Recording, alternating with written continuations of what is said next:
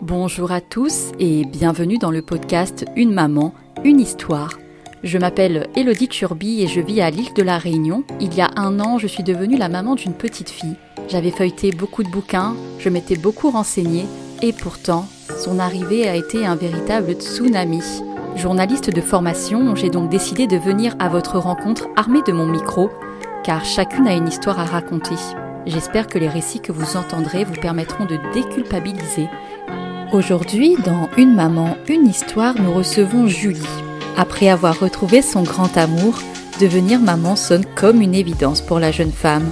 Très vite, elle tombe enceinte, mais l'arrivée de son premier enfant dans notre monde ne se passe pas comme elle l'imaginait.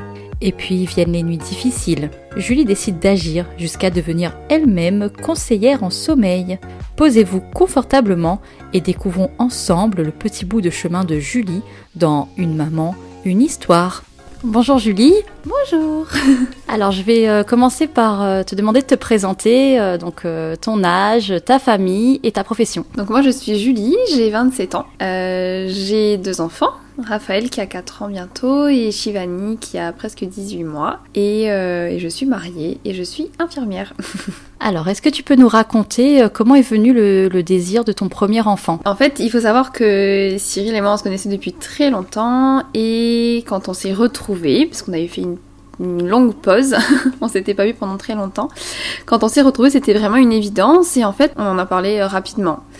Donc euh, moi j'étais encore euh, à l'école d'infirmière, donc euh, c'était juste pas possible pour nous de, lancer le bébé maintenant. Et puis en fait dès que j'ai été diplômée, on s'est dit que bah, que c'était que c'était le moment. Donc je me rappelle qu'on était allé sur le front de mer de Sainte-Marie et que j'avais jeté ma plaquette de pilule dans la mer et on s'est dit bah ça y est, on est prêt à, à, avoir notre bébé donc.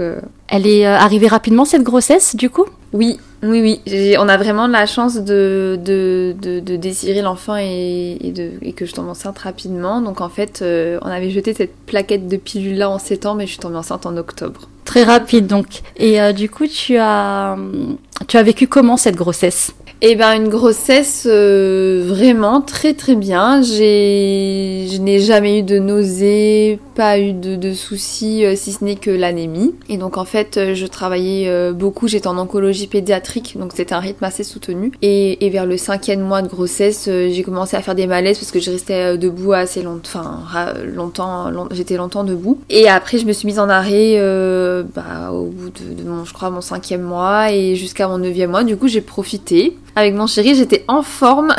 je, je ne restais jamais à la maison.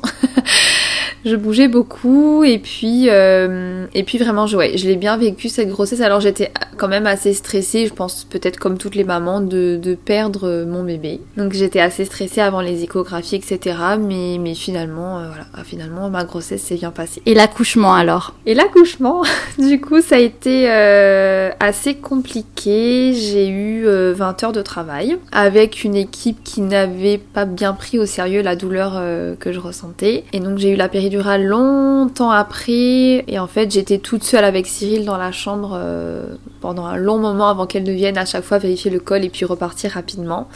Donc c'est vrai que j'ai pas très bien vécu déjà le travail. Euh, je n'avais pas non plus de d'outils, de, de, clés pour essayer de soulager euh, la douleur. Et puis, du coup, pendant ces 20 heures, qu'est-ce que tu as fait? Eh ben, pendant ces 20 heures, qu'est-ce que j'ai fait? J'ai pleuré. bah, Cyril était présent, donc c'est vrai que c'est vrai qu'il m'a aidé un peu à respirer. Euh, alors, quand je dis respirer, euh, vraiment, ça m'a pas vraiment aidé finalement parce que je n'avais pas la technique de respiration. Euh, j'avais pas été bien suivie pendant ma grossesse par la sage Alors côté médical, oui, mais côté accompagnement, pas trop. Donc c'est vrai que je suis arrivée un peu pour, bah, pour mon premier accouchement. Je savais pas du tout quoi faire quand, je demandais aux sages-femmes et ben elles me disaient ben c'est normal c'est l'accouchement c'est comme ça ça fait mal et c'est comme ça Après, quand, euh, quand la poche des os s'est rompue, euh, j'étais ouverte à 5 seulement. Et là, j'ai vraiment douillé. Donc là, elles m'ont posé la péridurale. Et en fait, euh, il faut savoir que la péridurale me, me donnait des, grosses hypotensions. Et donc, euh, je me rappelle encore euh, la fois où j'ai eu une grosse, grosse hypotension et que j'étais complètement inconsciente, enfin, limite inconsciente, et que j'avais vu 5-6 personnes rentrer dans la salle d'accouchement, à commencer à me raser, à, à, foutre Cyril littéralement dehors parce que c'était une vraie urgence de prendre l'appareil à échographie pour voir si, si le cœur de bébé battait toujours parce que le monito ne captait plus rien. Enfin bref, c'est une, une, vraie grosse urgence. Et puis après ça s'est tassé, on m'a fait je pense une injection et ça allait mieux. Et puis après l'accouchement lui-même finalement au bout de très longtemps parce que ça, mon col s'ouvrait une heure, enfin un centimètre par heure, donc c'était euh, très très long. Et après finalement l'accouchement s'est bien passé. Un accouchement par voie basse donc? Oui, un accouchement par voie basse. Voilà, j'ai fait je pense euh, deux, deux allez trois quatre poussées.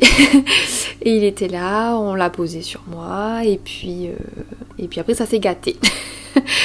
ça s'est gâté encore une fois euh, parce que Raphaël a eu une infection pulmonaire. Ouais, en fait, il a eu une infection materno-fétale et, euh, en fait, il est rapidement après. Euh, en fait, on l'a posé sur moi. On a essayé de faire la tétée de bienvenue, mais il a refusé. Il était, il pleurait beaucoup. Et donc la sage-femme l'a pris et, donc il a été séparé de moi directement, c'est-à-dire qu'il a désaturé, il respirait pas bien et donc il a été monté en soins intensifs sous respirateur. et il est resté en soins intensifs euh, trois jours. Donc là, c'était compliqué. C'était, en fait, je pense que vraiment là, c'est la séparation qui a été compliquée parce que parce que je me rappelle encore être sur la table euh, table d'accouchement et, et Raphaël partir avec, euh, enfin. c'est toujours encore un peu difficile, dans la couveuse en pleurs sans que je puisse le toucher et partir comme ça.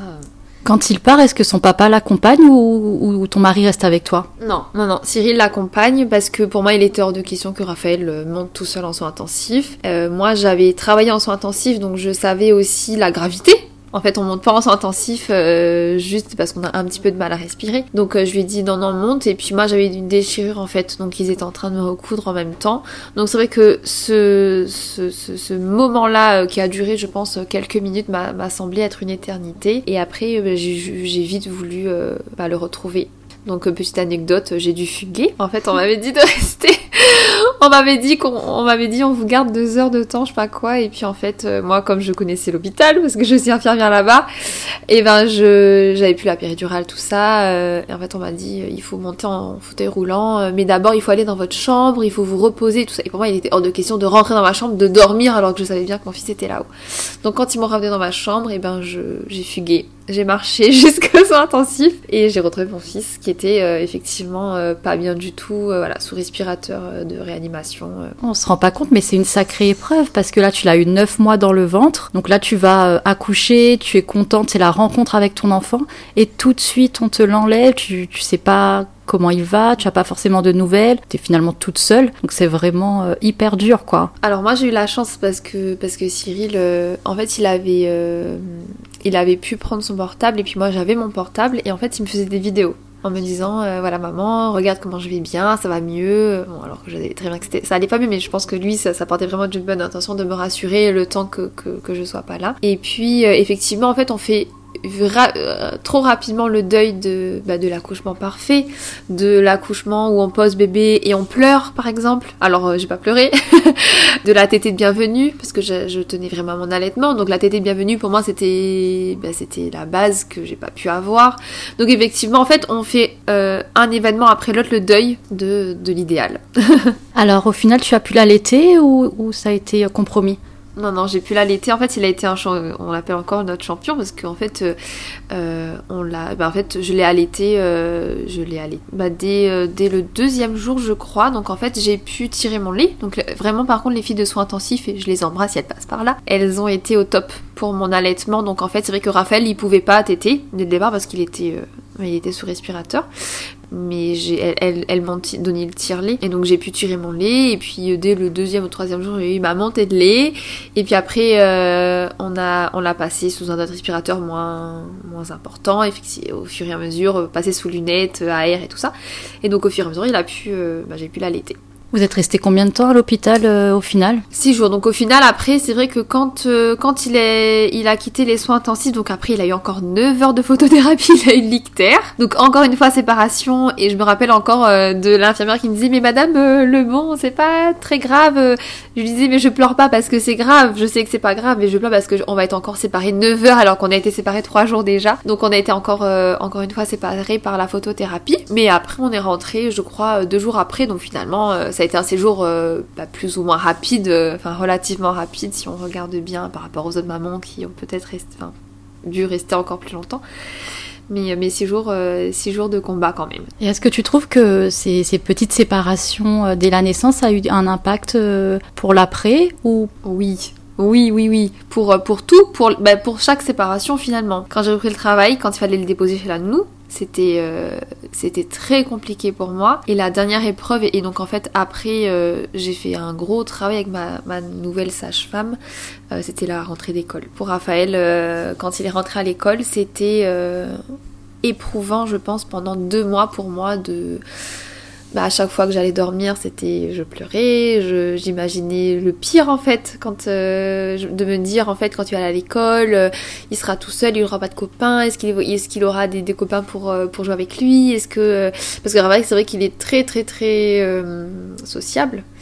Et donc, euh, je, m'imaginais vraiment le pire des scénarios et, j'ai dû vraiment faire un travail. Et en fait, pour moi, c'était fini. Il avait été séparé, on s'était retrouvés, c'était fini. Et en fait, vraiment, les vieux démons étaient revenus. Euh, bah, la grosse séparation finalement de l'école, c'était vraiment une grande étape euh, pour moi. Et puis, euh, et puis, on a travaillé dessus. Et puis maintenant, ça va mieux. Mais oui, en fait, la séparation, ça nous suit, je pense, ben, pour toujours. Parce que là, c'est l'école, mais demain matin, il a besoin de partir ailleurs que qu'à la Réunion. Ça sera encore, je pense, éprouvant de nouveau. Est-ce que euh, ton postpartum, euh, il s'est quand même bien passé? Est-ce que ça a été douloureux? Et euh, au niveau émotion, mis à part ces, séparations, comment tu l'as vécu? Je pense, et j'espère ne pas dire de bêtises, que quand on est accompagné dans notre postpartum, on va bien. Et c'est vrai que j'ai la chance d'avoir un mari formidable, d'avoir un entourage soutenant comme, euh, comme, euh, comme personne. Et, j'avais alors je laissais le relais venir à moi aussi, parce qu'il faut savoir que, si on laisse pas le relais venir à soi, et eh ben il n'y a pas de relais. Donc c'est vrai que j'accueillais le relais. Il y avait Cyril qui était là euh, vraiment vraiment très présent. Et en fait, ce qui était surtout compliqué pour Raphaël, c'était les nuits. Les nuits étaient catastrophiques. et je pense que c'est ça qui a été compliqué. C'est que, euh, c'est que même si euh, il y a l'entourage la journée, même si Cyril est là euh, tout le temps quand il peut, et eh ben ça n'empêche pas que le manque de sommeil c'est désastreux sur, notre corps et notre esprit. Donc, donc pour Raphaël, en fait, si, je devais retenir vraiment la difficulté Bon, à part la séparation, parce que ça, ça, ça dépend pas de lui. bon, les nuits non plus, mais je veux dire que, que, si je devais vraiment retenir la difficulté même de, de, l'histoire de Raphaël, c'est les nuits euh, compliquées, quoi. C'est le sommeil en général, oui. Tu as repris le travail au bout de, trois mois? Euh, Au bout de quatre mois, parce que j'avais eu euh, les 28 jours de congé pato que mon médecin a bien voulu me donner. Mais oui, j'ai dû reprendre au bout de quatre mois et ça a été compliqué parce que moi je me rappelle, j'avais repris je crois en septembre, octobre.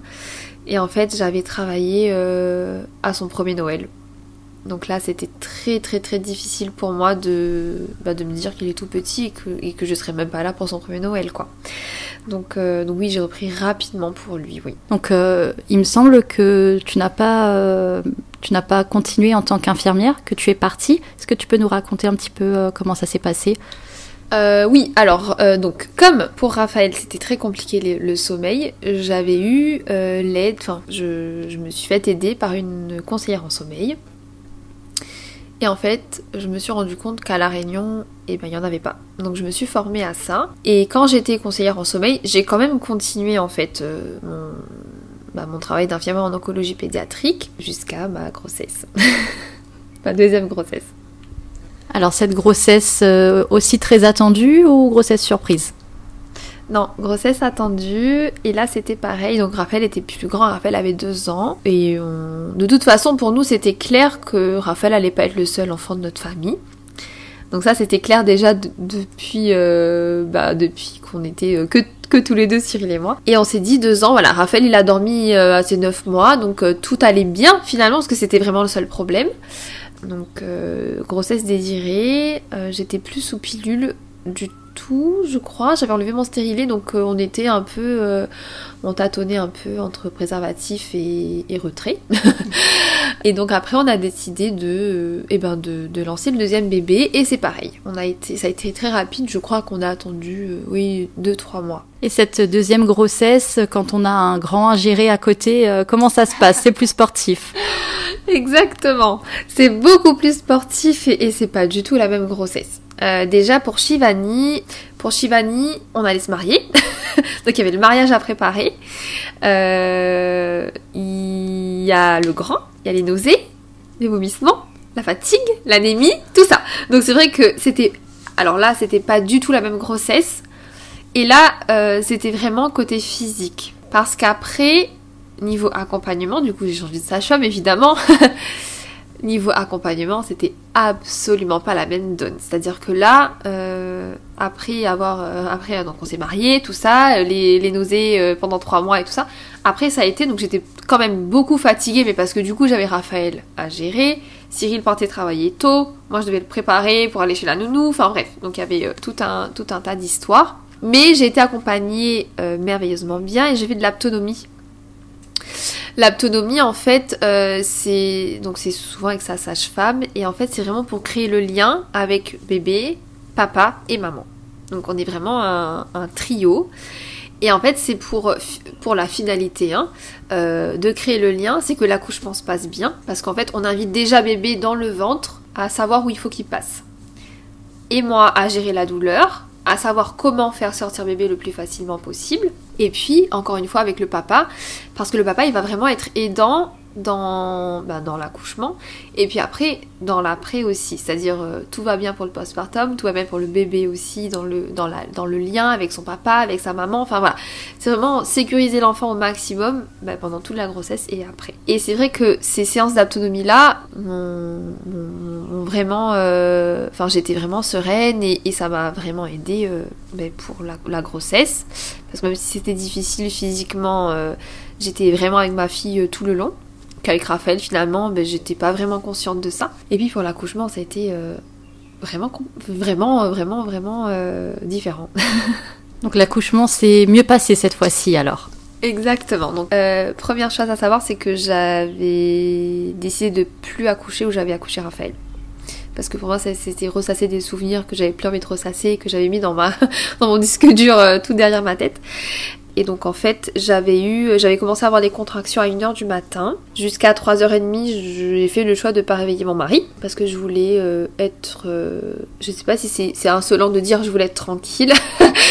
Mais c'est vrai que je, connais Cyril et en fait, il aurait euh, été un peu sur moi en train de me dire allons à l'hôpital, allons vite, euh, est-ce que ça va, en train de me toucher, tout ça. Et pour moi, c'était hors de question qui me touche et qui me parle dans, cette, euh, dans, ces heures-là. Donc j'ai pris un bain, j'ai fait couler mon eau, j'ai mis euh, de petites musiques, une bougie, voilà, tout ça. Et à 3h30, c'était vraiment plus possible. donc je l'ai réveillé et après donc il fallait gérer Raphaël. Donc il fallait que il, a fallu appeler mes parents qui viennent à la maison.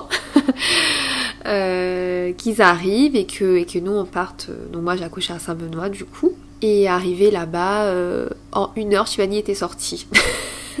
donc je suis arrivée, on m'a monté, donc arrivée aux urgences, on m'a monté en maternité, elle a regardé mon col, j'étais ouverte à 5. Que 5, du coup je me rappelle encore en disant que 5 alors que j'ai mal comme jamais.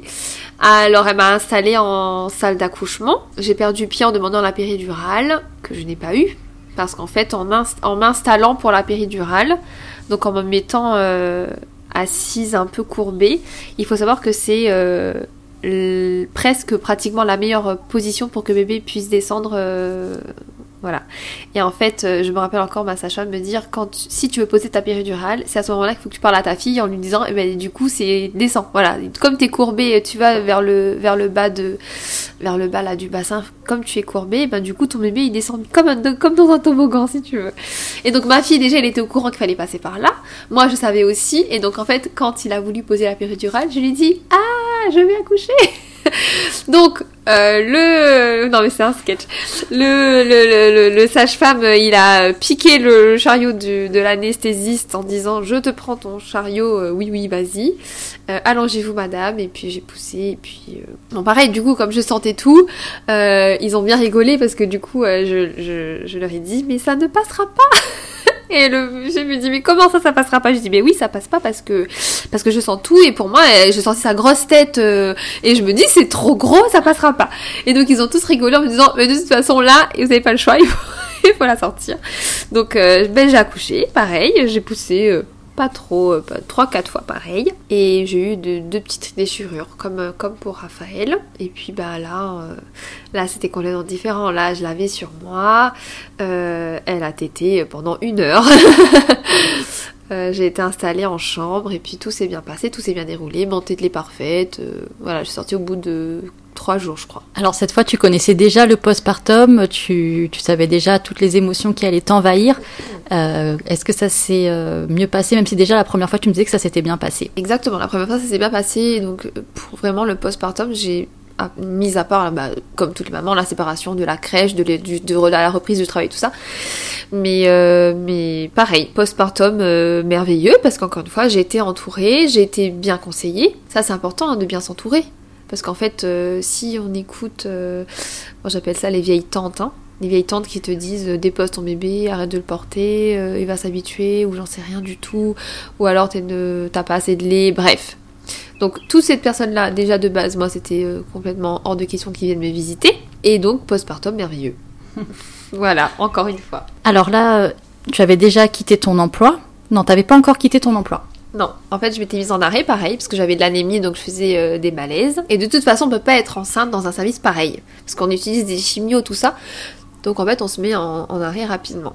Donc j'étais en arrêt euh, dans mon cinquième mois, pareil. Mais en fait, quand j'ai... Pour la, dernière nuit que j'ai faite en oncologie pédiatrique, j'ai tout enlevé dans mon casier. Parce que pour moi, dans ma tête, c'était sûr que je n'allais plus revenir. Déjà. Donc j'ai vidé mon casier, j'avais dit à ma collègue, eh ben c'est la dernière fois que je viens. Voilà, même, euh, même pour accoucher, je ne viendrai pas ici. Donc j'ai vidé mon casier, et, et donc je me suis mise en arrêt, j'ai accouché, j'étais en congé maternité du coup. Et dès lors qu'il fallait reprendre, et eh ben j'ai fait mon, ma lettre de démission et j'ai démissionné parce que, ben parce que de dolaminette ça se passait bien, tout roulait. Et, j'ai repris, elle avait 4 mois, Shivani, j'ai repris, elle avait 4 mois, mais donc 4 mois, ça ne m'angoissait pas parce que c'est moi qui faisais mon planning. Donc alors pour bien comprendre, tu t'étais lancée en entrepreneur en parallèle de ta profession d'infirmière. Exactement. Pour moi, il était hors de question de quitter l'hôpital sans, sans autre euh, revenu. Et quand, quand j'ai vu que les mamans me soutenaient et que finalement je pouvais aider quand même pas mal de, de couples, de parents, eh bien je me suis dit pourquoi pas. De toute façon, pour moi c'était clair que j'allais plus là au CHU. Euh, donc euh, donc ben, j'ai voulu tester. Donc j'en ai parlé à mon mari qui m'a évidemment soutenue.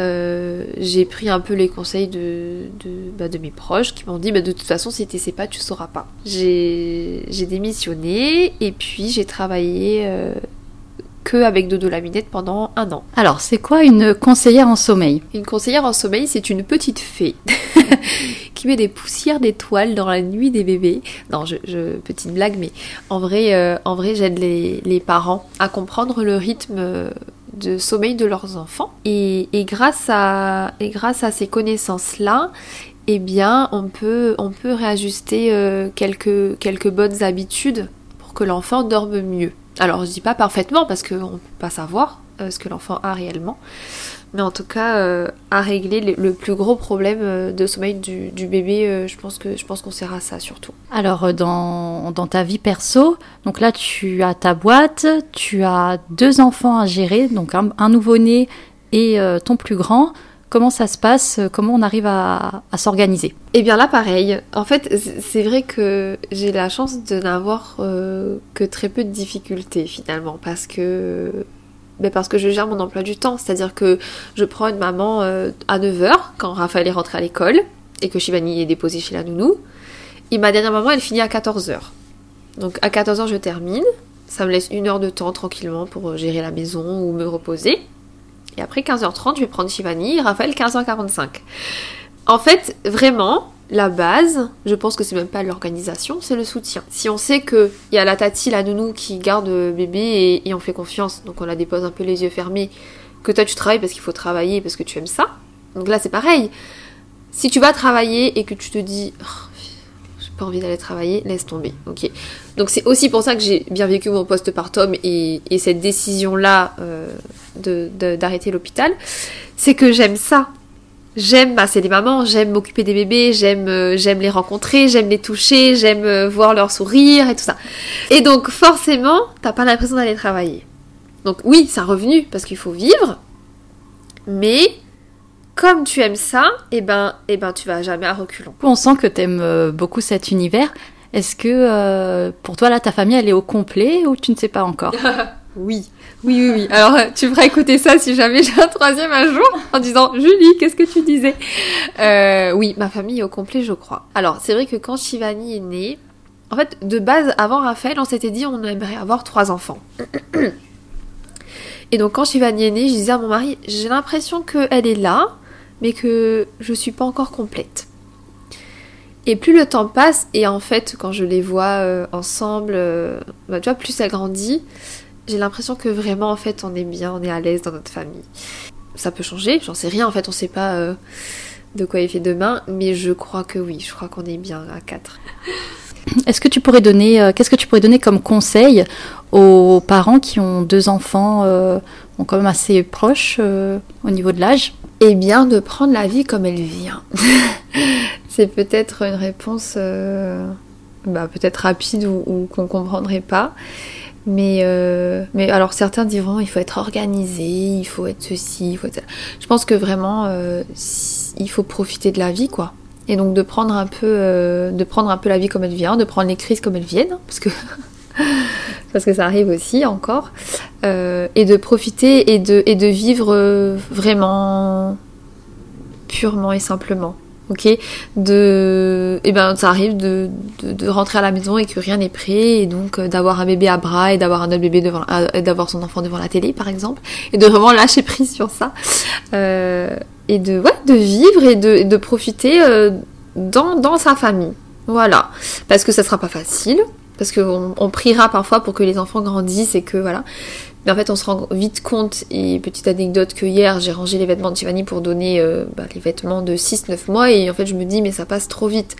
Et que vraiment, si on est dans l'organisation, dans euh, il faut faire ci comme ça, il faut pas faire ci comme ça, et ben en fait, je pense qu'on perd du temps et, on perd vraiment l'essentiel. Et euh, du coup, après quelques, quelques temps à ton compte, finalement, tu retournes à l'hôpital et on a le sentiment un peu que pour toi c'était un échec. Euh, est-ce que tu peux nous en dire un peu plus? Oui, alors là il y a vraiment deux informations importantes. C'est que, moi c'est mon gros problème, hein. tout le monde me le dit, mais je m'ennuie vite. Je m'ennuie vite et j'ai vite besoin que quand c'est acquis, il faut que je bouge. Et c'est vrai qu'un an à faire que de dos laminette, eh bien je faisais que des massages, que des réflexologies plantaires, que des massages bébés, que du sommeil. Et en fait, plus le temps passait, et moi j'étais motivée d'aller à mes rendez-vous. Et là, je me suis dit, aïe aïe aïe. Il y a un problème parce que en plus j'aime ça. Je sais que j'aime ça parce que tu vois même si j'y vais de plus en plus à reculons, quand je suis dans, la séance, j'adore ça. Et en fait j'ai voulu me renouveler. Et c'est vrai que euh, moi avec moi-même, il fallait que je retourne quelque part en service ou faire autre chose pour, pour apprendre quelque chose de nouveau. Et en fait, je ne connaissais pas la néonatologie. Et j'ai eu la chance de rencontrer la cadre de néonatologie parce que j'avais participé à la semaine de l'allaitement. Donc la clinique m'avait appelé en me disant viens faire un atelier sommeil. Et donc elle m'avait dit mais si tu veux, il y a de la place en janvier et tout ça. Et moi je lui ai dit non non non c'était en septembre et, encore une fois ça allait bien donc je voyais pas du tout pourquoi j'allais retourner à la clinique. Et plus le temps passait et plus je me dis oh là là mais en fait euh, j'ai l'impression que je n'évolue pas. Je voyais pas quelle formation m'intéressait et je ne connaissais pas la néonatologie. Et donc je disais à mon mari, qu'est-ce que t'en penses? Et il me dit, bah toi, de toute façon, c'est toujours la même histoire. Euh, là, tu vas connaître la néonatologie, demain matin, tu feras autre chose. Donc, euh, voilà. Il m'a dit, bah vas-y, on t'a dit de venir, a de la place, euh, c'est pour un, temps complet. Et donc, je me suis dit, mais est-ce que, est-ce que je vais être capable de, tout gérer? Parce que du coup, de, de la lunette, clinique, enfant, maison, tout ça. Et j'ai dit, mais je postule et je vois. Mais effectivement, quand j'ai repris, j'avais un peu honte. Un peu honte parce que euh, je sais pas comment ça allait être accueilli. Tu vois, en me disant, est-ce que les gens ils vont, ils vont penser que je vais arrêter de la minette? Ou en, me, en, disant, eh ben, euh, en fait, euh, elle ne réussit plus dans Dodolaminette et donc il lui faut la clinique. Et en fait, c'était un peu de tout ça si tu veux, sans urgence, hein, sans urgence, mais c'était un peu ça, mais c'était vraiment parce que j'avais besoin de me renouveler. Parce que, parce que je une catastrophe, et je sais. Mais, mais en fait, j'arrive pas, tu vois, à rester là, à faire la même chose à chaque fois. Et du coup, l'année dernière, euh, en plus euh, de Dodo la minette, tu t'es lancé un, défi. Donc, euh, c'est le salon Tibaba. c'est pour ça que je disais que suis une catastrophe. Parce que je m'arrête jamais. Et donc, en plus, je, dis à mon mari, il vient avec moi à chaque fois, donc il en peut plus non plus. Oui, ouais, je me suis lancée dans le salon Tibaba et je me relance encore là, alors que je m'étais dit stop. Et voilà, voilà, je me relance euh, pour novembre et, et parce que, ben parce que, parce qu'il y a des demandes, parce que les gens me redemandent. Alors, euh, c'est quand le salon Tibaba, autant les exposants que les que les mamans qui étaient venues, les parents, pardon. Alors, est-ce que tu peux nous rappeler un petit peu, euh, c'était quoi le, concept du salon Tibaba? Le salon Tibaba, c'était un endroit où les exposants, les créateurs, les photographes, tout ça, tout, tout ce qui touchait un peu à la périculture, à la parentalité, voilà, se retrouvaient dans un endroit cosy, sans trop de monde, sans que ce soit trop grand, et surtout que les bébés euh, soient les bienvenus.